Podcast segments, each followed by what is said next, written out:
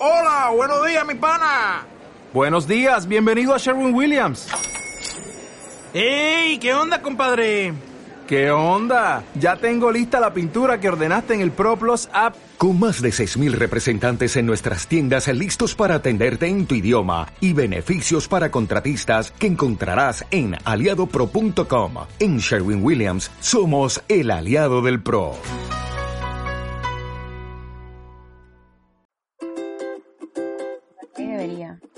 Ahí te figura que sí. Sí.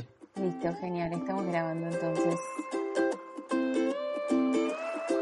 Buenas noches Buenas tardes. o buenos días. Mi nombre es Sol Barcalde.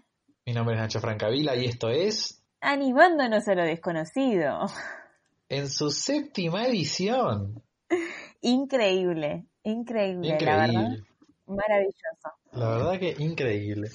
Y ya tuvimos algunas, ya tuvimos algunas interacciones por redes, por Twitter, y estamos muy contentos. Así es. Así que me parece un buen momento para repasar nuestras, rue- nuestras redes, que en Twitter nos encuentran en arroba a, a lo desconocido, y también ese es el mismo usuario que tenemos en Instagram. La mayoría de las interacciones nos gustaría que las hagamos por Twitter, como para que sea así más en simultáneo, pero también hicimos el perfil de Instagram para eh, anclar el link a nuestro podcast en Spotify para que ustedes puedan directamente ir al perfil de Instagram, cliquear en el link e ingresar a todos los episodios de Animándonos a lo desconocido.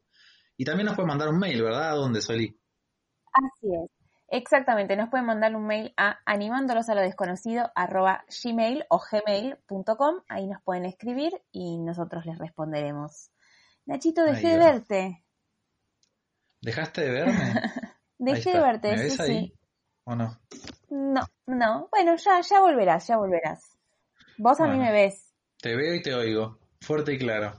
Bueno, maravilloso, maravilloso. Bueno, ¿qué onda? ¿Cómo estás hoy? Contame un poco. Ya estuvimos igual hablando fuera de, de la Claro. grabación, pero para... Sí, siempre hacemos esto de que hablamos un poco y después como que un poquito actuamos que lo hablamos en vivo. ¿no? sí. Bien, yo ayer, ayer dormí dos horas y media, así que disculpen si se me escapa algún bostezo durante esta transmisión, pero teníamos muchas ganas de grabar. Me mata porque en el episodio anterior habías dormido Claro, 15. un nivel de, de esquizofrenia onírica importante. Maravilloso. Pero bueno, bien, muy contento, con ganas de grabar este episodio y porque te vamos a conocer un poquito más, porque te voy a hacer unas preguntas. Es cierto. Es cierto, es cierto. Hoy es un episodio de conocimiento. Sí. Bueno, no tanto a mí, un poco a mi, a mi profesión, pero bueno, sí, eso implica conocerme un poco a mí. Para, pero antes vos, ¿cómo estás? ¿Cómo estás hoy? Yo, cansada. Esta semana siento que me pasó la semana por encima. La verdad que me está costando mucho la cursada virtual de los dos lados, ¿no? Como estar cursando Sí, virtual y estar dando clases virtual. Es, claro. Mucho, mucho trabajo y es muy frustrante. Porque para los que no saben, Soli está haciendo el la carrera de traductora de inglés, ¿verdad? Así ¿En es. qué, Así es, ¿En así qué es. espacio? Así es, estoy haciéndolo en la Universidad Nacional de Lanús, hermosa universidad, quienes no la conozcan les recomiendo cuando todo esto termine y podamos salir de nuestras casas que se den una vuelta. Está montada sobre los viejos talleres del ferrocarril de Remedios de Escalada. Ahí estoy haciendo eh, mi primer año. Me anoté este año, dije, después de mucho pensarlo, dije, bueno, lo voy a hacer Hermoso. me agarró esta cursada tan particular que, bueno, a mí que como ya les he comentado en, en otros episodios, me gusta estudiar, también me gusta cursar. Entonces, se me hace un poco difícil, se me está haciendo difícil la dinámica. Claro. Y como profesora, también un poco, un poco complicada. Yo doy clases de, de, de conservación de textiles en, en la universidad y bueno, se me está haciendo un poco difícil. Estás dando clases online de eso, digamos. conservación. Exactamente, exactamente. Las clases que hay sí son lo que sería la cursada de este año, de, de- o sea, este cuatrimestre de, de la licenciatura en conservación y restauración de bienes culturales, que es de lo que me recibí yo. Que es básicamente, claro, lo que estudió Sol, que ahora quiero saber cómo... Ya, vamos, ya voy a empezar con el cuestionario, dale, así como atrevido e improvisado. ¿Cómo se te ocurrió estudiar esto de conservación de obras de arte y Decide, deciden el título de nuevo para que lo retengamos, porque yo claramente no lo Me retiro. encanta porque a todo el mundo le pasa lo mismo. Yo tenía una compañera de cursada que el novio por mucho, mucho tiempo dijo reconstrucción, pero no. Es como, con- es como con Chandler, que nadie sabe lo que lo que, de lo que trabaja. Exactamente, exactamente, exactamente. Es una licenciatura en conservación y restauración de bienes culturales. Conservación y restauración de bienes culturales. Así es, que son dos cosas diferentes, ya después eh, podemos charlarlo. Bueno, ¿cómo se me ocurrió estudiarlo? Me gusta mucho, imagínate que no es la primera vez que me lo preguntan, porque no es una carrera muy común. Sí. De hecho, hasta que no fue la restauración del Teatro Colón hace unos años, la gente me preguntaba si trabajaba con algo de medio ambiente, cualquiera. Por conservación, no sé. Ay, yo me recuerdo cuando estaba restaurando el Colón que dije, wow, como que siempre supe que eras grosa y siempre en todo lo que haces solés exceler. Vamos a, vamos a decirlo. Eh, pero me acuerdo que cuando me contaste que estabas restaurando el Teatro Colón, me pasó medio lo mismo que cuando estabas restaurando la, la bandera nacional. Fue como, ok, sos grosa, o sea, dónde llegaste. No, bueno, bueno, no sé, qué sé yo. Em, bueno, ¿y cómo se me ocurrió estudiarlo? ¿Sabes qué? No sé muy bien. Fue como una, como una seguidilla de cosas. Eh, a mi mamá le gustaba Sí. mucho el arte, de hecho ella había empezado a estudiar historia del arte. em, y yo no tengo el recuerdo, pero creo que en algún momento ella me debe haber contado que mi profesión existía, porque yo desde siempre supe que había gente que se encargaba del cuidado de los objetos que estaban en un museo. Em, Claro. y después, bueno, me fui, tuve la suerte de irme de viaje. Mi vieja falleció, eh, falleció en octubre y ese verano con mi papá y mi hermano nos fuimos de viaje. Fuimos a, a Europa y ahí me encontré con un montón de lugares que yo quería ver y particularmente el- el- la Galería de los Espejos en Versalles estaba en proceso de restauración y ahí había todo como una explicación de qué era la restauración y qué se estaba haciendo. Ay, mira qué flash. Y volví y dije, me quedaba un año de, de escuela y me quedó como ahí dando vueltas y dije, bueno, voy a estudiar esto. Y empecé a investigar y no encontraba dónde. No, no era tan masivo el, el uso de ¿La internet. carrera eh, fue pública o tuviste que ir a un- a una escuela, a una universidad O privada? sea, había, exi- actualmente existe la opción de la, de la pública en la Universidad Nacional de Arte, que cuando yo empecé a estudiar en ese momento era Copado. el, el IUNA, el Instituto eh, Universitario eh, Nacional de las Artes, pero en ese momento había muchos problemas con el tema de que se decía que no te entregaban los títulos, la carrera era muy larga, era como recién estaba arrancando. Claro. Sí, sí, sí, sí. Y escuchate esto porque es genial. Un día, bueno, mi hermano no se llevaba bien con la profesora de sociología y para no llevarse la materia, la profesora le ofreció participar en el simulacro de Naciones Unidas. Para quienes no saben, eh, se hacen unos simulacros de lo que serían eh, las reuniones de la ONU en las que cada, eh, cada colegio representa un país y vos tenés unos meses para prepararte y, y tipo ponerle, no sé, a vos te toca Claro. Nosotros hicimos eso en el secundario, me acuerdo. Sí, pero no sé si lo hicimos como en el oficial, no sé si llegamos al oficial, pero en algún momento hicimos como un simulacro. Sí.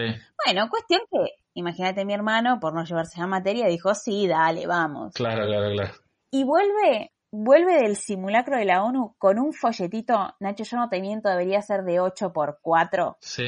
Y me dice, creo que donde fui hoy se estudia lo que vos querés estudiar. Qué locura, boludo. Y era un folletito que decía, la Universidad del Museo Social Argentino, que es donde yo estudié, Facultad de Artes, Conservación y Restauración de Bienes Culturales. Qué zarpado. Y me acuerdo que empecé, empecé a investigar y Agus de la Giovanna, nuestro amigo, me acompañó a, a anotarme y a pagar la matrícula. Y tipo a las dos semanas arranqué el curso de ingreso, que teníamos un pequeño curso de ingreso, y después arranqué la carrera. Qué lindo. Y había terminado el primer cuatrimestre de carrera y dije, estoy en el lugar correcto.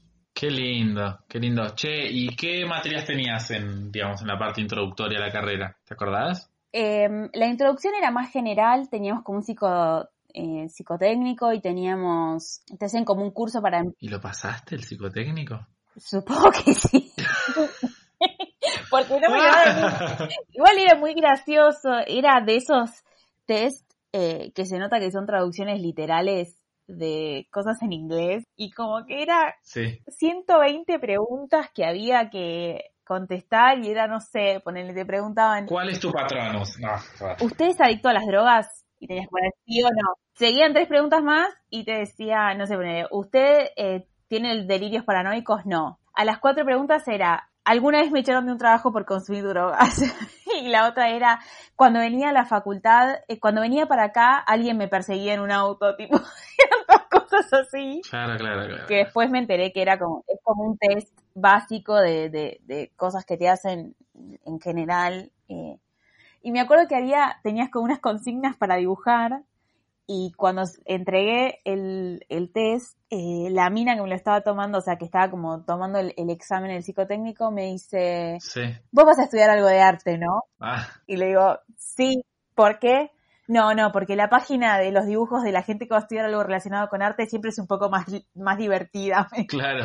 No me acuerdo ni qué tenía que dibujar. Sí, bueno, y después sí te puedo decir que en la, en la carrera, propiamente dicha, la materia como troncal de la carrera es química, química de los materiales, y después nosotros lo tenemos dividido, o sea, en, mi facultad donde yo estudié está dividido por materialidades, por eso yo doy textiles. Claro. Sí, sí, sí, muy, muy loco. Mirá vos, che, mi padre textil. Sí, de hecho yo eh, para el último laburo que tuve que hacer, que fue la restauración de los textiles eh, decorativos y de escenario del Teatro San Martín de Córdoba, que es donde fue el Congreso Nacional eh, Internacional de la Lengua, perdón. Hablé con tu hermana, le comenté un par de cosas, eh, me, ayudó un montón Nati. Ah, mira. Sí, sí, sí. Qué copado. Le mandamos un beso a Nati. Che, pero en ese momento, eh, ¿vos hablaste directamente con ella o yo te hice como ahí la conexión? Pues yo ni me acuerdo de esto. No, no, hablé directamente con ella. Porque algo había pasado que Ah. yo tenía, o sea, yo tenía el contacto de Nati por, no sé si por esa vez que me quedé en tu departamento cuando vos no estabas. Ah, sí, yo estaba en Europa. Y me acuerdo que ella tuvo que dejarme unas cosas eh, y no coincidíamos con los horarios y bueno, yo estaba viviendo Capital en ese momento y pasó por lo de mi abuela, que mi abuela era, era modista y hacía una corsetería espectacular Mirá. y se quedó hablando un largo, largo, largo rato con Nati y después me dijo, ay, tenemos que ir a que tu abuela nos enseñe corsetería. Le dije, sí, mi abuela va a estar chocha con Corsetería. y al final fue Sí. algo que nunca, que nunca pudimos hacer, pero, pero fue muy divertida la charla. Así que bueno, empezaste a estudiar esto que fue así como que te encontró entonces, digamos, la, la profesión. Sí, bastante, Como bastante. que no hubo algo por lo que dijiste, pero digo, qué loco, como no, no, no, no te acordás puntualmente qué fue lo que te llevó a pensar, como a barajar eso, porque habiendo tantas carreras, digo, como, No, de hecho pensá que yo había aprobado el ingreso de la UCA para hacer relaciones internacionales. O sea, nada, nada que ver. nada que ver. No, yo recuerdo mi infancia, mi niñez y, y bastante de, de mi adolescencia, siempre estuvo todo muy eh, como conectado con, con lo que es el arte y nada. Sí. Pensá que en un momento yo flasheaba tener, era chica y flasheaba tener una librería de libros antiguos. Claro, Y yo tengo recuerdos de, de desde siempre pensar cómo se arre- cómo arreglaría algo que yo veía, ¿entendés? Tipo, veía un libro y pensaba, ay, ¿cómo se arreglaría claro. esto? Y bueno, nada, encontré que estaba la carrera, me acuerdo que la había buscado mucho y no la encontraba. Y quiero aclarar que esto fue hace 13 años, no era tan fácil el acceso, o sea, no era tan común googlear y encontrarte con todas las cosas con las que te encuentras ahora. claro. Entonces era como un poco más difícil. Nosotros nos compramos la guía del estudiante cuando estábamos terminando, Cierto. que era esa como esa guía. Yo ni la compré. No, sí, claro, claro, claro. Pero bueno, o alguien te la pasaba. Me acuerdo que, Sí, sí, sí, sí, que sí. yo te la pedía a mi diariero. Algo que ahora suena re raro, pero viste, fui al, al, al, al kiosco de diarios y le dije, necesito la guía del estudiante de este año. Sí, también me acuerdo que nos hicieron test vocacional en el secundario. Sí, yo me acuerdo de eso, pero... ¿No te acordás? No, no, no me acuerdo. Pero eh, para quienes estén escuchando y no sepan, la guía del- que la guía del estudiante es como si fuese una guía telefónica, que quien no sepa lo que es una guía del estudiante tampoco. Sí, sí, sí, mal, mal, Pero mal. es como una, un- Imagínate, o sea, yo de, de verla era como, ay, qué fiaca, no sé, no. sí, era un, li- es un libro muy, Tantas muy, opciones, muy como- grande que tiene listadas todas las carreras, toda la oferta de carreras universitarias y en qué universidad las podés, las podés eh, cursar, digamos. Claro, Y ahí había buscado, medio que no me había convencido. Yo siempre quise ser docente, eh, pero bueno, también había barajado la posibilidad de ser historiadora. Cuando le dije a mi abuela fue como, me miró como si le hubiese dicho, no sé, que tenía una enfermedad terminal, como diciéndome pobrecita, fue muy gracioso. Sí, sí, sí, que te iba a sacar de hambre. Sí, re. Y bueno, ahí mi hermano fue, tuvo esta, fue esa cosa con mi hermano que fue como, bueno, fue loco. La carrera se, se cursaba a la noche, que para mí eso era una ventaja porque yo no soy una persona de mañana, o sea, yo me activo al, a la tarde. Claro. Y eso fue una reventaja. Y la verdad es que mi cursada fue muy linda, fue muy, muy linda. Yo, es, es bastante práctica la carrera, ¿viste? A mí química siempre me resultó fácil y me gustó. Claro. Entonces, bueno, siempre que digo que la carrera tiene mucha química, la gente como que se sorprende, pero bueno, piensen que es entender de qué está compuesto un material para saber qué le puedo agregar dependiendo de qué es lo que estoy buscando como resultado. Así que nada. ¿Postas se sorprenden igual cuando les decís que tiene mucha química la carrera? Para mí es súper lógico, como digo. Ahora un poco menos. Tenés que entender la composición química de los materiales para como restaurarla o preservarla, digo, como tiene mucha lógica que tengas que estudiar química para mí. Es que sí, cuando yo lo explico, explico por qué, la gente me, es como esa reacción, ah, claro, es re lógico, pero pensá que Claro. por mucho tiempo, a ver, hasta que no salió la película de mm, que está basada en una historia real, bueno, la de George Clooney y, y Matt Damon está basada en una historia real que rescataban las obras de arte durante la Segunda Guerra Mundial para que no se perdiera todo el patrimonio, que no me acuerdo ahora cómo se llama, pero ya me va a volver para que la miren, está buena. Hasta esa película, la imagen del restaurador que había en general era, no sé, la vie- una viejita o un viejito restaur pintando de nuevo un cuadro, era como Claro. raro. Igual quiero decir que me encantó que para quienes vieron la última eh, Wonder Woman o Mujer Maravilla, ella es restauradora. No sé si lo habías notado, Mirá, pero es restauradora. No. Che, puede ser que la peli se llama The Monuments Men, Exactamente, The Monuments Men. ¿o no? U, u Operación Monumento, así la La busqué, te hice una búsqueda en, te hice una búsqueda en simultáneo. ale- me encanta, me encanta, me encanta que estés así atento. Bueno, para, ¿sabes qué se me ocurre? De repente improvisar una sección Dale. en la que vos le digas a la gente en la casa cómo puede, por ejemplo, conservar mejor sus libros para que no se le dañen, su Amo, ropa, me por encanta, ejemplo, como cosas del cotidiano de tu carrera que se puedan aplicar a la conservación de, de los patrimonios que tenemos en nuestras casas. Bien, me encanta, me encanta esta sección. Ay, me encanta. Eh, me emociono y se me cae el, el- el teléfono que te estoy viendo por el celular. Eh, bueno, primer consejo para los libros, por ejemplo, es cuando lo- si ten- los tenés en una biblioteca, cuando los vas a sacar, intuitivamente uno mete el dedo y como que lo saca de arriba. No, Sí, porque ahí eso después hace que se Ah. rompa la parte de arriba del libro. Siempre hay que tratar de como de empujar un poco hacia adentro lo de los costados y agarrarlo más desde el medio. ¿Se entiende más o menos sin verme lo que estoy haciendo? ok. Sí, sí, como, como- o sea, como del lomo, Exactamente. por el centro del libro, digamos. Por el centro del libro, exacto. No de arriba. Exacto. Después, eh, siempre que puedan, aspiren sus bibliotecas y ténganse un pincel suavecito para eh, pasarle eh, a los libros, porque acumulan mucho polvo y el polvo es alimento para bichitos que se comen las hojas. Y que dentro de lo posible siempre traten de... Estoy mirando mi biblioteca, ca- claramente ca- eh, Casa de Herrero, Cuchillo de Palo, no está sucediendo esto que estoy diciendo, pero que los libros... ¿Sabes qué te iba a preguntar? Te iba a preguntar si lo hacías. Eh, lo de sacar el libro eh, de la forma en que les expliqué, sí, porque si no se rompe muy fácil. Y después que estén apoyados completamente. No, yo a- acá eh, tengo, mi biblioteca no es muy profunda, la biblioteca nueva. Entonces los libros que son muy Sí. grandes, como por ejemplo los Harry ilustrados, me quedan medio como la mitad afuera. Eh, pero los voy rotando y como que los soluciono con otras cosas. Pero bueno, pasa un montón que uno está haciendo eso todo el día y después cuando llega a casa no, no le copa tanto.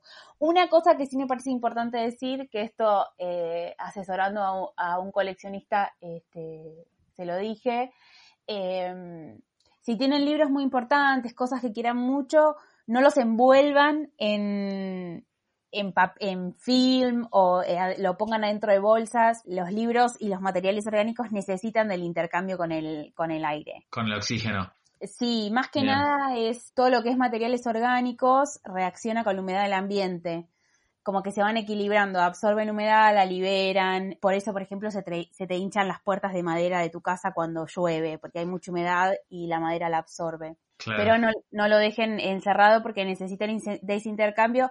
Si el aire se estanca, hay más riesgo de que se te llene de hongos, se te man. Eh, le mandamos un beso a, a- Bien. Para, bueno, yo quiero decir. ¿qué? ¿A, qué, qué- qué- a quién? a Pato Tarantino, que es el coleccionista de Harry Potter, la otra pata del podcast de Harry Potter, que es el que me, le restauré un par de libros De y nada, y él fue el que me preguntó por eso. Re que no nos escucha, pero bueno, me encantaría. Pará, igual estuvimos teniendo ahí interacción con Eli por Twitter. Es que es una genia, él y te responde siempre. Y hoy estuvimos hablando, hablando con ella en el vivo, a mí me respondió un par de cosas. Sí. Sí, sí, la verdad que, que genios los dos. Bueno, esa sería como la forma de, de mantener eh, Con respecto a los libros. a los libros, exacto. Y lo de la aspiradora es súper fácil, cuando estás limpiando otra cosa, aspiras un poquito y, y eso los mantiene, los mantiene súper. De una. Bueno, yo te, te cuento que me tomé el atrevimiento de iniciar la sesión en Instagram de Animándonos a lo Desconocido y estoy haciendo un pequeño vivo. Ay, bueno, bueno, me gusta, me gusta. Porque por si alguien nos está viendo, si alguien se conecta, no sé si alguien se va a conectar a esta hora, pero si alguien se conecta y escucha de lo que estamos hablando, que estamos hablando un poquito de la carrera que estudió Sol, que la vas a volver a repetir. Restauración y conservación de bienes. Conservación culturales, conservación y restauración de bienes culturales. Y me dedico a textiles más que nada. Conservación y restauración de bienes culturales. Sí. Ok. Y bueno, entonces les quería comen- comentar a la gente de- del video de Instagram más que nada que estábamos haciendo esto. También es un buen momento para repasar las redes, ¿no? ¿Querés repasarlas un poquito para los que se están uniendo ahora al podcast? Maravilloso, maravilloso. Quienes nos quieran comentar algo, preguntarnos algo, preguntarme cómo pueden cuidar algo que tengan en sus casas, pueden hacerlo al Twitter en arroba a, desconocido. Con el mismo handle los encuentran en, en Instagram, sí, doble A, lo desconocido. Ahí en Instagram, en nuestra biografía, tienen el link directamente a Spotify, donde están todos los episodios ya disponibles de- del podcast. Y si eh, no quieren una interacción tan a tiempo real, pueden mandarnos un mail a donde Nachito. Nos pueden mandar un mail a animándonos a lo desconocido arroba gmail o gmail.com. Bueno, hermoso. Ahí pueden preguntarnos lo que quieran. Así que bueno, esas son nuestras redes. Y ahí ahora nos tenés que contar qué onda con la ropa, con la preservación de la ropa. Bien. Ahí está, nos metemos en un terreno más complejo porque tenemos ropa de poliéster, de algodón, poliéster, Ay, algodón. amo el hijo Yo acá tiro mi sabiduría textil. Sí, sí, sí, sí, sí. sí. ¿Me preguntás en líneas generales o querés algo más para el hogar? Eh, no, cal- calculo que está bueno para la gente que nos escucha, como para el hogar, algo más para el hogar, y después si te copás y querés también decir, bueno, cómo conservamos, no sé, la, el- la- no sé, la espada de San Martín, que igual no es, no es un textil. Dale, bueno, digo, bueno. Como algo de, de, de- de algún prócer, digo, debe, que me imagino que debe ser distinta la, la, la conservación de algo tan viejo. Bueno, eh, para las cosas que tenemos en casa, eh, siempre tratar de eh, prestarle atención a las perchas que usamos, por ejemplo, cuando es ropa colgada. Tratar de, de que no sean muy grandes eh, como para la, la prenda, digamos. Y dentro de lo posible, evitar las perchas muy, muy finitas, por ejemplo, las de alambre. ay, yo tengo muchas perchas de alambre. Bueno, eso se puede solucionar con ponerle algún algún pedacito de algo, al, tipo un trapito o algo al- a, los- a No, la no. parte de los hombros. Em, después secar la ropa, si, la, si tienen la suerte de tener un- para secar la ropa que lavan en algún lugar que les dé el sol, siempre del revés, porque el sol decolora muchísimo, igual eso es como una Sí. algo como de abuela, digamos. Si son de la gente vintage que plancha la ropa, siempre es mejor plancharla a penitas húmeda que si ya está seca. Mira, no tenía esta data. Porque el calor de la plancha seca mucho y las fibras necesitan un poco de humedad. Entonces está bueno que tengan como de sobra para que después se equilibren solas y no se resequen. Yo les recomiendo que me van a matar. Todas las marcas de suavizante que nos auspician me van a matar, pero ¡Ah!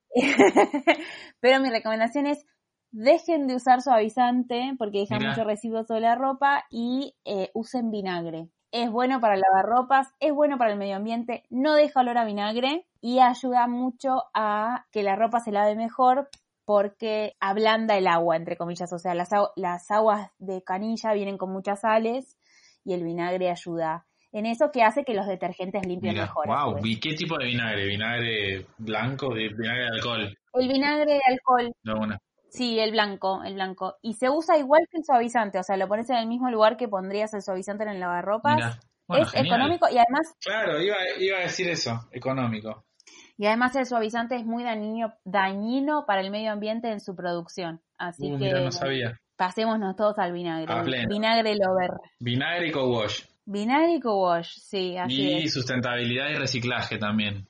Todo. nos sumó Mika Yarza en el, en el episodio 5. Exactamente, Cada exactamente. vez nos volvemos mejores personas. Por lo menos lo intentamos.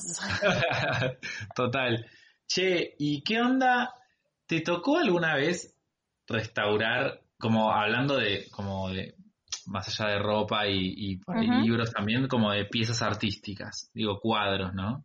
Sí, eh, menos, mucho menos. Bueno, nosotros en la, mm, en la facultad tenemos horas de práctica profesional obligatoria Mira, y ahí fue el momento en el que tuve más contacto con obra pictórica, digamos, con cuadros, sí. pero más desde la conservación, no tanto de la restauración. Sí, algunos privados he restaurado cuadros, pero tampoco es algo como con lo que me sienta muy cómoda. La, materi- la materialidad es muy diferente. Nosotros en la carrera vemos como todos los materiales, pero, pero para hacerlo bien, digamos, y responsablemente, eh, es como que necesitas elegir uno o dos materiales, pero que tengan que ver. Lo mío es más tipo el textil y el papel, que los materiales que los componen son más parecidos, entonces es como más fácil, digamos. De una. Y después, bueno, eh, cuando estuve en el Colón hice mm, de pared, digamos, de muro, pero eso no, no es tan artístico. Ok. Pero sí, sí, sí, sí. Y acá yo te voy a decir que la indumentaria histórica antigua, las técnicas antiguas deberían, y en mi caso lo hago, considerarse obras de arte porque el nivel de, de destreza y de tecnología que necesitan para hacerse esas cosas con la tecnología disponible a ese momento es fantástico. Wow. O sea, no es lo mismo lo que dispones ahora para hacer una tela con algún diseño que lo que se disponía en el Claro. siglo XVIII, por ejemplo. Sí, sí, sí, sí, sí. Totalmente Total. distinto. Sí, Una locura. sí, la verdad. Se me apareció The Emperor's New Clothes por alguna razón en mi cerebro. Por alguna razón. Bueno, viste que ahí está lo del el cómo se hace el telar. hilado y, y el Ah. telar y, y bueno, la, la, bueno, la rueca y todo. Ahí es como que si bien la- el emperador no tiene ninguna ropa y nadie se anima a decírselo, te muestra como, te hace como un pequeño mini panorama de lo que era la industria textil cuando no existía toda la maquinaria previa a la revolución industrial que, bueno, modificó un montón lo textil. Che, y acá me voy a meter en un tema polémico, porque a mí me gusta meterme en la polémica. Dale. ¿Qué te pasa a vos como conservadora y restauradora Sí. si de repente te dicen, che, mira, hay que, que obvio que hay que hacerlo porque por más que es un horror lo que hizo el señor, no deja de ser un suceso histórico y hay que recordarlo para que no se repita. Digo, si te toca restaurar una chaqueta que usó Hitler, ¿qué onda? Yo un poco la arruino, la rompo un poco. Vos sabés que justo ayer hablé con mi papá de esto porque yo trabajé en el Museo Naval de la Nación. Sí. Quienes no lo visitaron les recomiendo que los visiten, es un museo interesante. Está en Buenos Aires, en la ciudad de Tigre, y ahí está la campera del primer caído en Malvinas, que es un personaje, por decirlo de una manera sutil, controversial. O sea, si bien murió de una manera superheroica en Malvinas, porque, bueno, la historia es que mirá, lo anula, no me acuerdo su nombre, o sea, lo anu- anulé el nombre de mi mente porque, pero la historia de su muerte es que toman eh, una de las comisarías eh, como a primer avance y él se podría haber rendido y, y- y podría haber salvado su vida y se muere diciendo como que no, como que se queda ahí. Nadie conoce mucho su historia, no se ha mencionado nada porque tuvo una participación muy activa con las eh, detenciones ilegales de personas durante la última dictadura militar. Y me tocó enfrentarme con que tenía que restaurar esa, esa campera, ¿no? Y porque había que montarla para un para una exhibición y bueno difícil porque cuando uno interviene en un objeto hay muchos valores y muchas cosas que tener en cuenta el paso del tiempo quiero dejar muy en claro para quienes es- están escuchando y no me conocen y nunca tuvieron esta charla conmigo en vivo en directo la restauración no es volver el objeto a nuevo sino es mantenerle su historia y ayudar a que siga vivo para seguir ed- educando y transmitiendo un mensaje. Bien. Y la realidad es que cuando uno trabaja como profesional, nada, lo tratás como si fuese un objeto más, obviamente teniendo en cuenta un montón de, de cosas, como que dejas un poco de lado todo eso. Eh, yo, como para hacer un paralelismo, supongo que será como, como esa imagen de, nada que ver igual, ¿no? Claramente lo de la imagen es mucho más fuerte, pero la imagen de los doctores afroamericanos salvándole la vida al miembro del Ku Klux Klan. O sea, es como, Claro. es lo que te toca hacer, es tu laburo y como vos decís, es importante recordarlo, entonces está bueno que el objeto que representa esa situación siga existiendo para que dentro de 10, 20, 25, 50 años haya un testimonio de ese, de ese momento y de esa situación, porque la realidad es que la memoria del humano es corta porque nuestra vida en, en relación a las historias de, las de los países, de las instituciones del mundo, la vida de un humano es muy corta, entonces está bueno que exista el registro Claro. de, de, de qué pasó y que haya cosas que nos cuenten esas historias y que a través de ese recordar evitemos tropezar siempre con la misma piedra, que igualmente el humano se caracteriza, como lo hemos hablado en otros capítulos, de, repetir muchas cosas. A nivel histórico, la, la, la conciencia y, la, la memoria de, de lo que hemos sufrido y hemos pasado como, como sociedad es un poco más complicada. Pero, pero sí, me ha tocado justo, justo el, ayer durante la cena le, le contaba a mi papá. Y bueno, te toca y lo tenés que hacer y está bueno que estuviese esa campera ahí porque te cuenta la historia de esa persona y te cuenta que, que hizo eso en, en la guerra de Malvinas, pero que igual no dejaba de ser un personaje repudiable por un montón de otras cosas. Claro. Qué tema, ¿no? Se me, se me une un poco con, con algo que no sé a quién se lo escuché como tocar este tema el otro día de qué onda con todo lo- con toda la deconstrucción que estamos atravesando como sociedad y el caso de artistas como Michael Jackson, ¿viste? Sí, Que hay mucha gente que tendrá otra postura de la que tengo yo, pero que bueno, para mí era alto pedófilo el chabón. sí. Y, pero por otro lado, no puedes dejar de negar que el chabón tenía un talento de la hostia y que lo que producía cambió, tipo. Sí, sí, Pero bueno, como, ¿qué onda, no? Como se, se, se puede separar. la eterna discusión también del Maradona adentro y afuera de la cancha, de, de un montón de artistas que de repente tienen una obra que está buenísima. Mismo nos está pasando a nosotros. Si reci- este es el primer capítulo del podcast que escuchan, Nacho y yo somos fans de Harry Potter.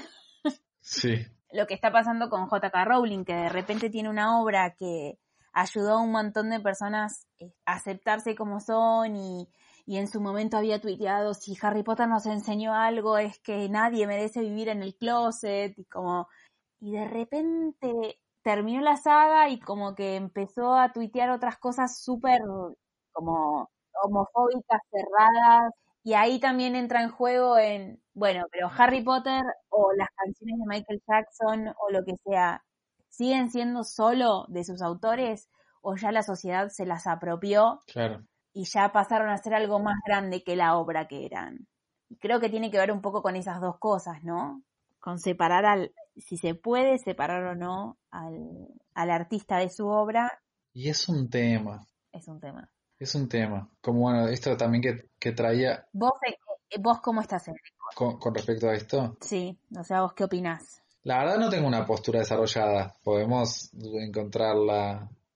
Eh, sí siento que, que hoy en día es súper importante poner un freno a esas cosas, digamos, a cualquier tipo de, no quiero decir transgresión de normas de convivencia sociales, pero como a cosas que todos podemos convenir que están mal, como, no sé, acosar a alguien, abusar de un niño, como creo que hoy en día es re importante poner un límite claro a esas cosas y o bueno, también lo que pasa con, con el caso de Juan D'Artés, como yo estoy re de acuerdo con que se exponga y se ponga un límite a esa persona, pero también hay un punto en el que como sociedad tenemos que ver como, bueno, está bien, nosotros criticamos eso y criticamos también que se excluya o que se discrimine gente de la sociedad, pero por otro lado hay que ver la manera de, de, cómo eventualmente logramos la reinserción de esa persona en la sociedad, porque si no termina siendo un planteamiento medio hipócrita, ¿viste? Porque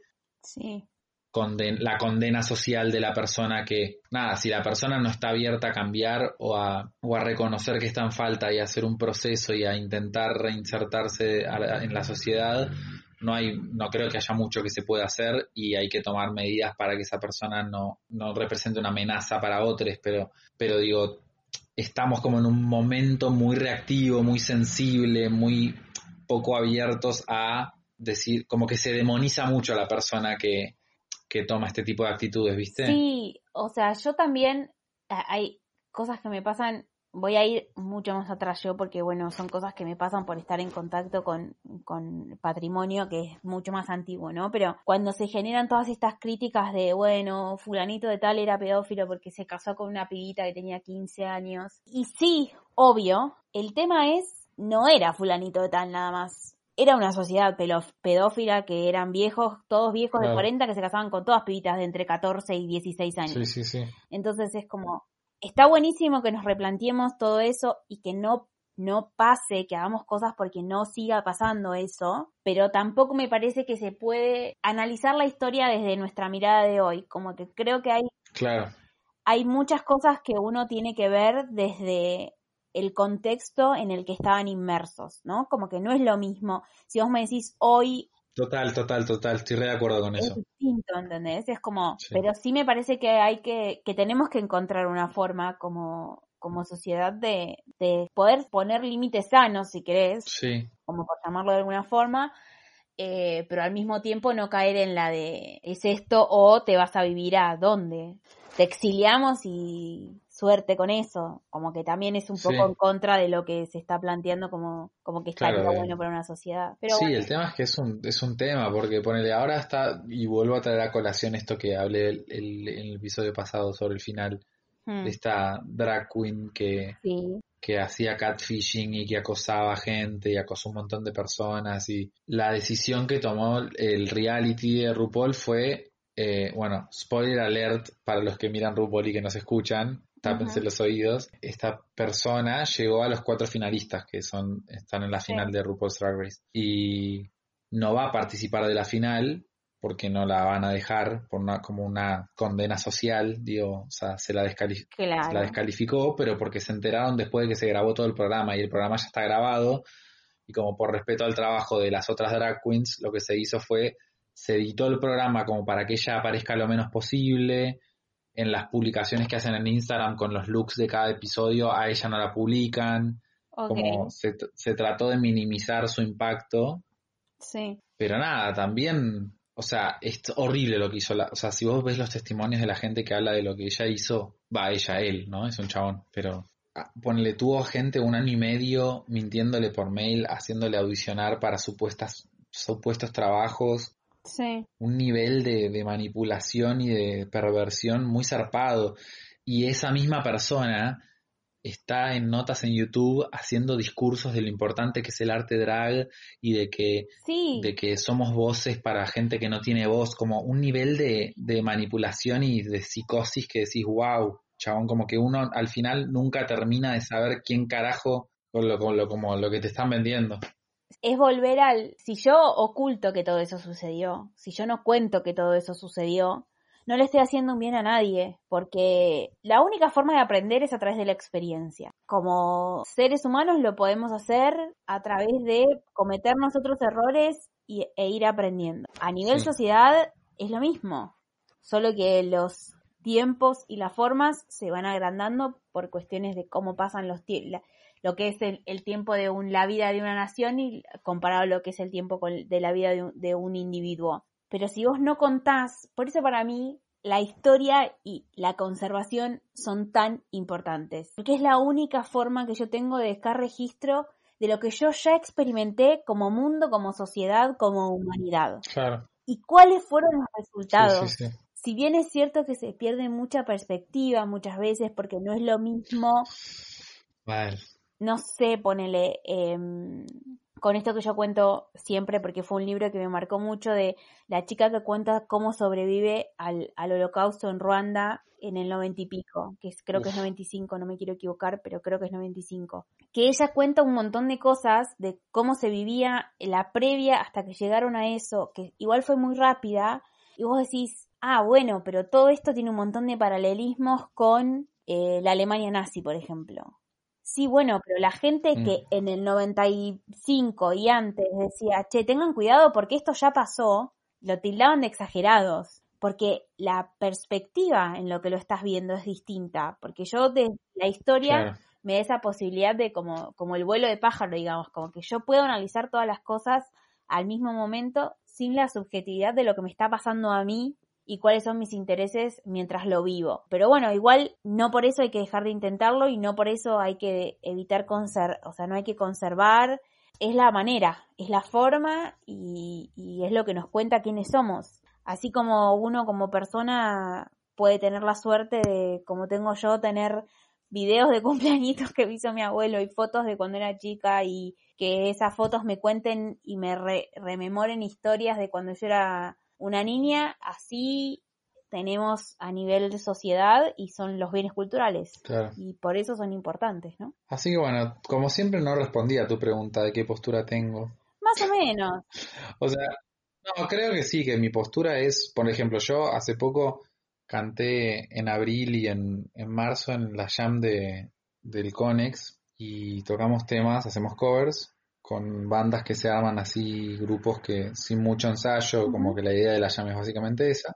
Y muchos de los músicos proponían temas de Michael Jackson y yo dije que prefería no hacerlos, por ejemplo. Está bien. Yo. El chabón es un genio igual, musicalmente hablando, Sí, pero claro. o sea, de- o sea, desde que supe todo lo que supe, no puedo evitar pensar que, no sé, The Way You Make Me Feel se la estaba cantando Macaulay Culkin, ¿entendés? Como cuando escuchás las, Ay, cuando, claro, cuando todas esas letras te las imaginás de otra manera claro. y con las ves a través de esa lente, es como, ay, qué horror, no puedo escuchar esta canción. Sí, es, es re difícil, re difícil. Y también es difícil porque, no sé, uno también cuando admira la obra y admira el talento artístico de, de O sea, su talento es innegable, eso- es indiscutible, eso está fuera de discusión. empieza a entrar en, en juego que vos decís, bueno, ¿cuál es mi límite hasta, hasta dónde permito? Porque si no, no puede, se puede condenar todo lo que, porque si no es como demasiado extremo y no estamos dándole lugar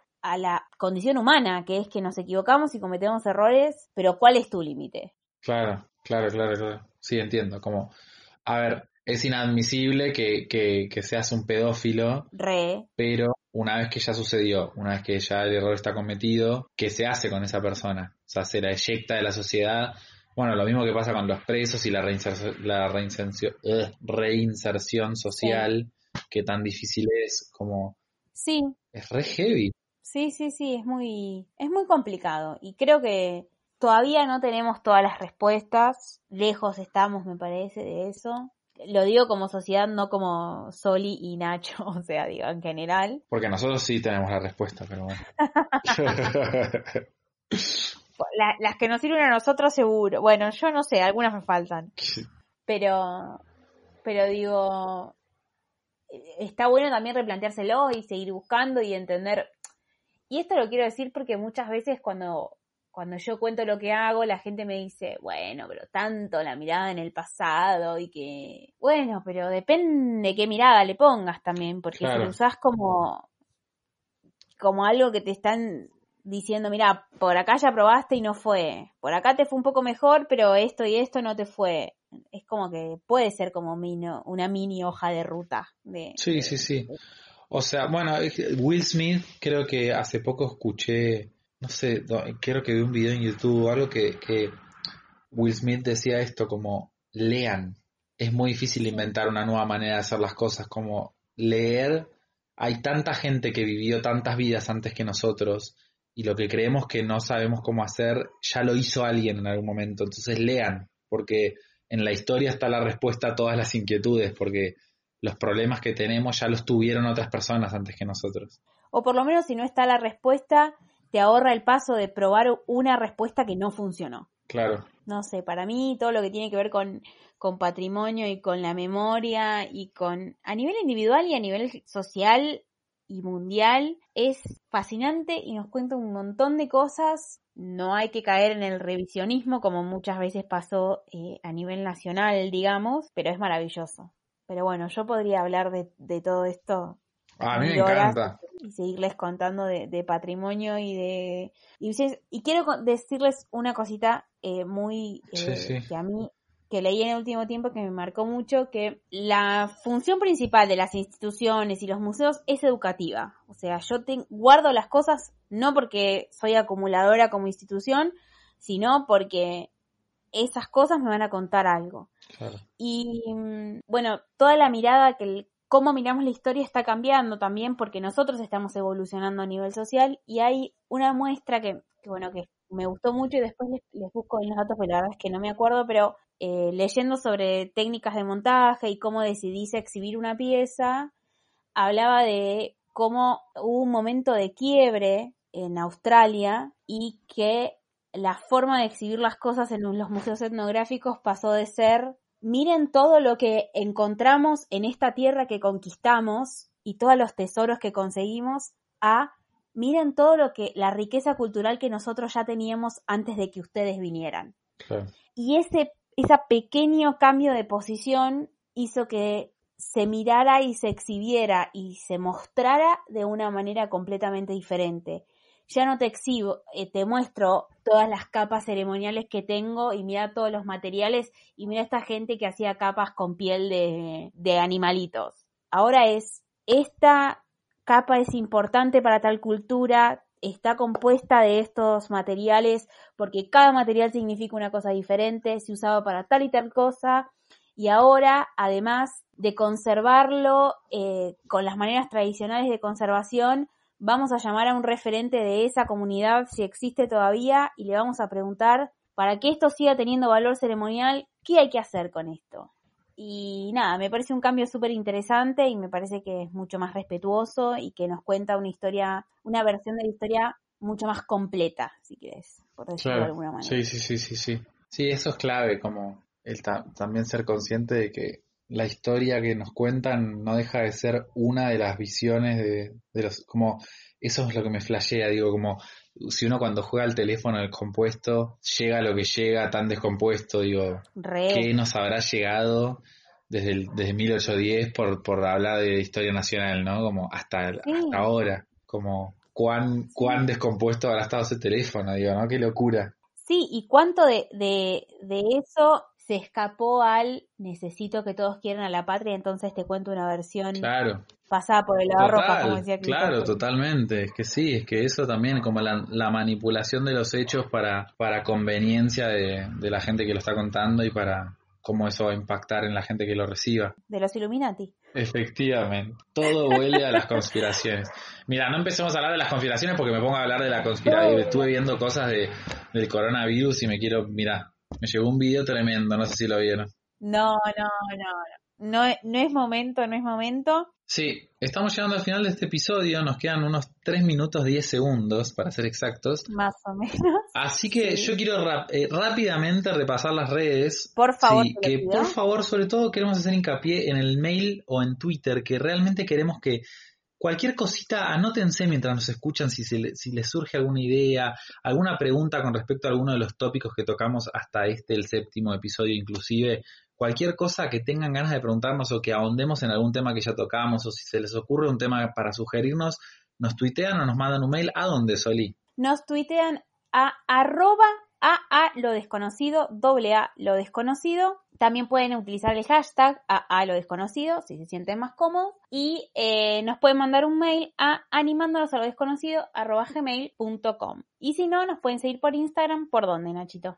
Es el mismo usuario que en Twitter, es arroba doble a lo desconocido, arroba a a lo desconocido, y ahí en el perfil de Instagram eh, tienen el link donde cliquean y entran directamente al podcast en Spotify, ahí están todos los episodios. Maravilloso. que Antes de terminar, quiero agradecerle mucho a mi amigo Juanma que nos escucha todos los episodios y nos está Ah, tuiteando ahí. Un beso, Nos- un beso grande a Juanma. Un beso enorme y a Que también es compañero nuestro de Cowash. también es compañero nuestro de Coboy, así es, exactamente. Y le mandamos un beso a Luli Yavico también, que está haciendo Sí. Cowash con nosotros, Sí. y a Elis.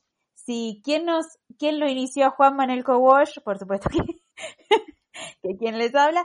Y un beso muy, muy, muy especial a mi comadre, madre de mi ahijadita Úrsula, a Maru, que nos escucha todos, todos los Ah, episodios. es cierto, qué bien que te acordaste. Le mandamos un beso enorme a las dos. Eh, enorme, enorme, y que me dijo el otro día que está pensando hacerse un Twitter para poder comentar mientras escucha. escucha. Me encanta, eh, me parece muy bien, un muy buen, un muy buen uso de- del tiempo de cuarentena y de Muy buen COVID-19. uso, muy buen uso. Bueno, como siempre, Nachito, Bueno, esto ha sido todo y ha sido un placer. Te robo las palabras de la boca, mira. exactamente, un placer, un placer.